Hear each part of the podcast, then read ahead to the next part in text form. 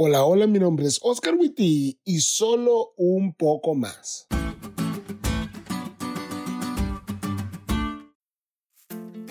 Hace unos años atrás, a mi familia y a mí nos tocó vivir un momento muy difícil.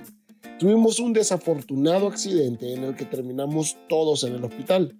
Tan grave era la situación que debieron trasladarnos por la mañana en avión a la capital de la República para darnos la atención que necesitábamos.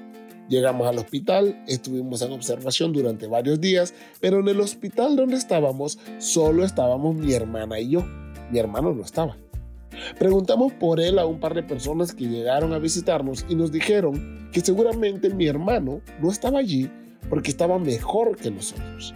Hasta que unos días después, un tío nos dio la triste noticia. Mi hermano había muerto en el accidente. La noticia nos cayó como balde de agua fría. Mi hermano había muerto. Recuerdo llorar abrazado a mi tío, sentí un dolor que me llenó todo el cuerpo. Mi hermano había muerto.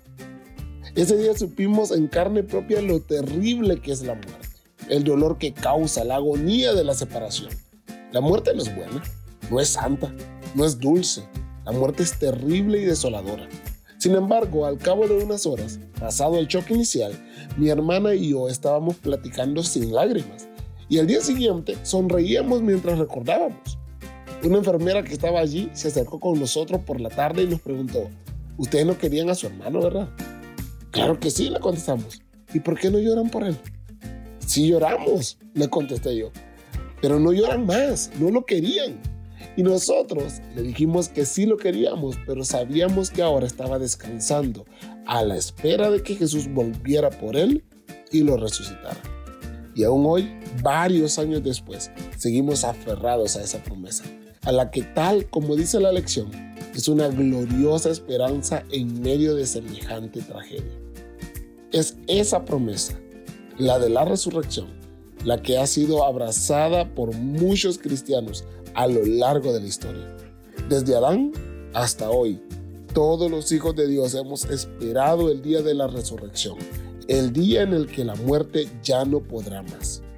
Job, Marta, la hermana de Lázaro, Pablo, Isaías y otros más, aunque se imaginaban que pronto sus vidas terminarían, conservaron la confianza en que la muerte no tendría la última palabra.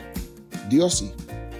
Por eso, aunque los que amo fallecieran y yo mismo muera, pronto el Señor se levantará como campeón sobre la muerte y mi hermano y yo con nuestros propios ojos podremos verlo. Y si lo crees, vos también.